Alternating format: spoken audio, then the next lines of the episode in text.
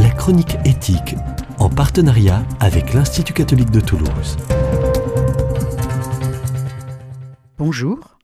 Aujourd'hui, nous allons parler de fiscalité. L'injustice fiscale apparaît prioritaire dans les cahiers des doléances. Et d'après les derniers sondages, 74% des personnes interrogées estiment qu'elles contribuent plus au système fiscal qu'elles n'en bénéficient. Essayons de clarifier le débat pour donner un peu de sens au mot justice. Le 5 décembre, le rapport annuel de l'OCDE indiquait que le montant des prélèvements obligatoires dépassait en France les 1000 milliards d'euros, soit 46% du PIB, taux le plus élevé des 34 pays concernés. En 1961, ce taux était de 30%. C'est donc une très forte évolution. Pourquoi une telle charge? Parce que les dépenses de protection sociale atteignent 700 milliards d'euros, l'éducation 130 milliards, les intérêts de la dette 40 milliards. Vous avez compris, ça ne passe pas, et tous les ans, il faut emprunter.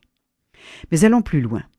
Ces prélèvements portent d'abord sur les salaires et la consommation puisque les cotisations sociales en représentent 37%, la TVA 15%, alors que l'impôt sur le revenu, ajouté à l'impôt sur les sociétés, ne dépasse pas ensemble 10%.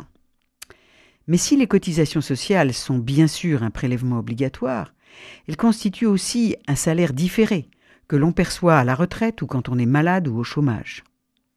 Mais il est certainement possible d'augmenter les recettes. Au début des années 80, il y avait 13 tranches d'imposition sur le revenu. La plus élevée était taxée à 65%. Actuellement, il y en a 6 et la plus forte est taxée à 45%. Les entreprises du CAC 40 recourent à de nombreuses techniques d'évitement fiscal, notamment par le biais de leurs 2500 filiales implantées dans les paradis fiscaux. Et pourtant, ce modèle réduit les inégalités de niveau de vie. Avant impôt, entre les 20% ménages les plus aisés et les 20% les plus modestes, l'échelle va de 1 à 8. Après impôt, l'écart se réduit de 1 à 4. Sans redistribution, ce ne sont pas 14% des Français qui seraient sous le seuil de pauvreté, mais 22%.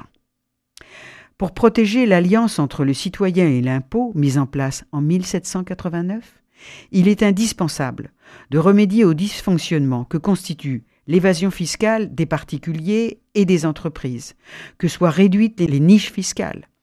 Il est aussi nécessaire que le Parlement, seul habilité à créer ou à modifier l'impôt, en analyse les effets sur des populations et des territoires qui ne vivent pas dans les mêmes conditions selon leur localisation géographique. Enfin, puisque les impôts en France ne peuvent pas être légalement affectés règle de l'universalité budgétaire, la plus large information doit être faite sur l'utilisation des recettes publiques, leur donnant ainsi une présence plus visible pour chaque citoyen.